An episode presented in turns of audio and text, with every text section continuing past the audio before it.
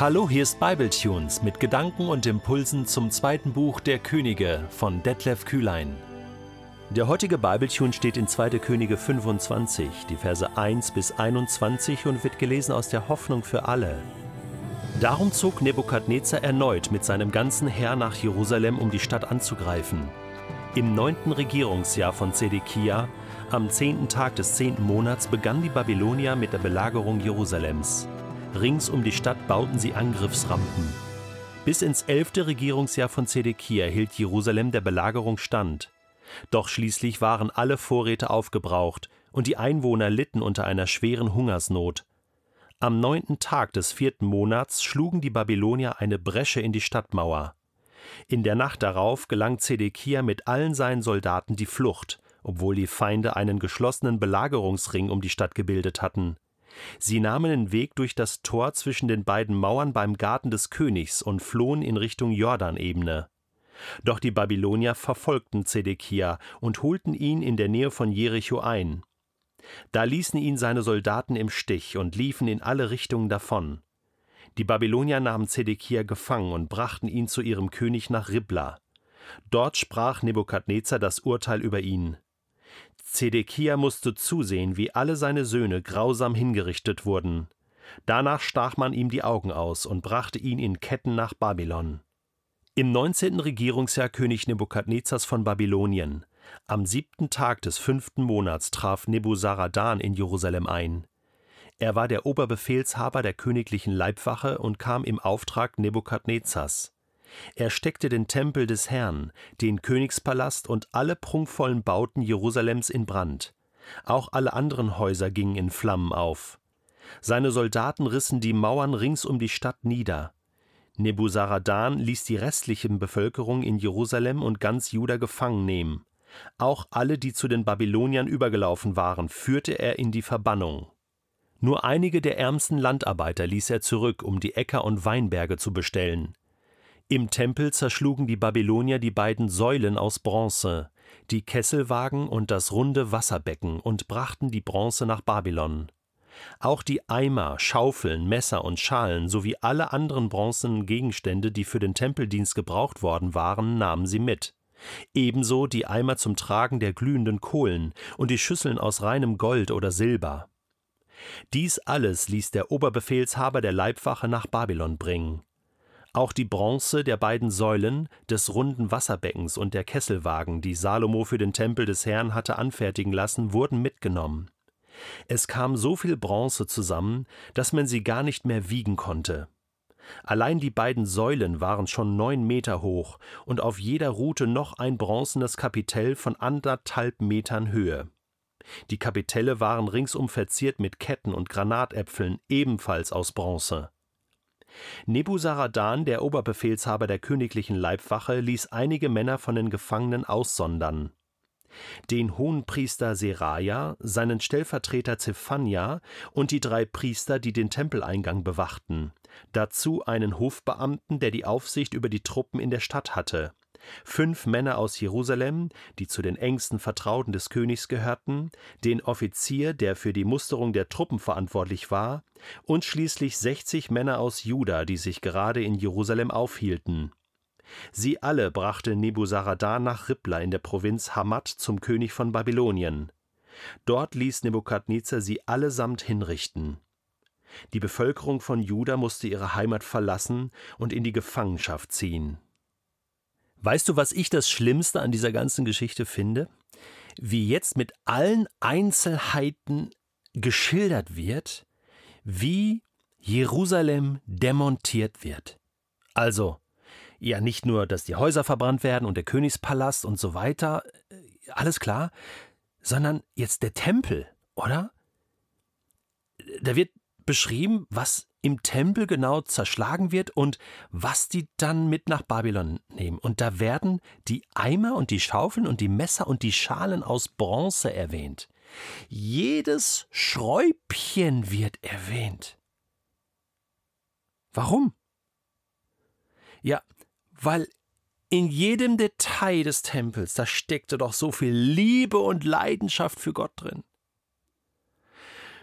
Salomo, ein paar Seiten vorher, ja gut, ein paar ein paar, einige Seiten vorher. Salomo darf den Tempel bauen. Ein paar Jahre baut er daran mit vielen Baumeistern und Handwerkern und Künstlern und Designern. Und da kommt so richtig das Herz Gottes raus, das Herz für Gott. Hier, Gott, dein Wohnort, oder? Du mitten unter uns. Und jetzt wird beschrieben, wie die Babylonier jedes Schräubchen abmontieren und mitnehmen. Der demontierte Tempel und das zerstörte Jerusalem als Sinnbild dafür, wie Israel ihre Beziehung zu ihrem Gott selbst demontiert hat und zerstört hat. So war's. Und so sah es jetzt aus. Jetzt können wir sagen, ja, Nebukadnezar ist schuld, der macht doch hier alles kaputt.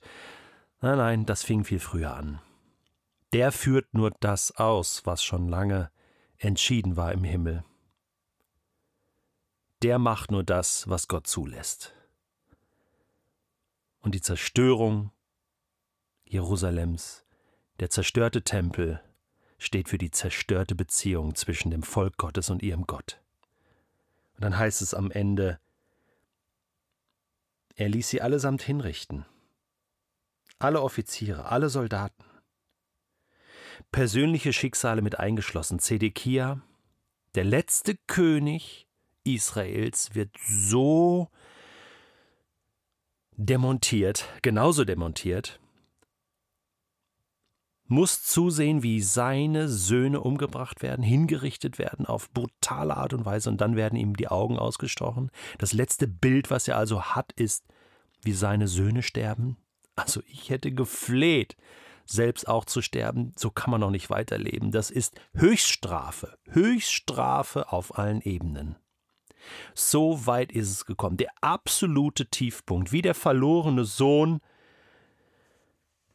der am Schweinetrog sitzt und vom Schweinefraß essen will, und selbst das bekommt er nicht. Und dann denkt man doch so, jetzt ist Zeit aufzustehen, innerlich umzukehren und dann zurückzugehen zum Vater, oder auch für Israel. Aber die müssen ihre Heimat verlassen und in die Gefangenschaft ziehen. Und dort sind sie. Und man hält die Spannung jetzt gar nicht aus, oder? So wird jetzt gleich das zweite Buch König enden. Wir haben im letzten Podcast schon darüber gesprochen. Gott ist noch nicht am Ende. Weißt du, dass Jeremia, der das Ganze hier überlebt als Prophet, einen Brief schreibt an die, die jetzt gefangen weggeführt werden nach Babylon? Ich gebe dir heute mal, das mache ich sonst sehr selten und fast eigentlich nie, aber heute gebe ich dir mal eine kleine Hausaufgabe auf schnapp dir mal deine Bibel und schlag Jeremia Kapitel 29 auf. Dort liest du davon, dass der Prophet Jeremia einen Brief aus Jerusalem an die Sippenoberhäupter und Priester, die Propheten und an das ganze Volk schickt, die den Angriff der Babylonier überlebt haben und die nun in der Gefangenschaft in Babylon sind. Und dort wirst du lesen, von Gott, der zu ihnen sagt, zum Beispiel Vers 11, Jeremia 29, Vers 11, Denn ich allein weiß, was ich mit euch vorhabe. Ich, der Herr, habe Frieden für euch im Sinn und will euch aus dem Leid befreien. Ich gebe euch wieder Zukunft und Hoffnung. Mein Wort gilt. Schlag Jeremia 29 auf. Lies mal dieses Kapitel diesen Hoffnungsbrief, den Jeremia der Prophet schreiben darf, an die Exilsgemeinde, an die Gefangenen in Babylon. Das sind genau die. Zedekia ist auch dabei. Wahnsinn. Gott gibt nicht auf. Gott macht tatsächlich ein Ende, um dann wieder neu anzufangen mit seinem Volk. Da staunt man über Gott. Wie unbegreiflich bist du, Herr. Wie unbegreiflich, wie hoch. Höher als der Himmel sind deine Wege. Und höher sind deine Gedanken als unsere Gedanken. Wir beten dich an. Auch an diesen Stellen, wo wir die Hände über den Kopf zusammenschlagen und sagen, das kann doch nicht wahr sein, Gott. Wie kann das passieren? Wie kannst du das zulassen? Sagen wir Gott du bist im Recht. Du handelst gut, ja, du bist gut.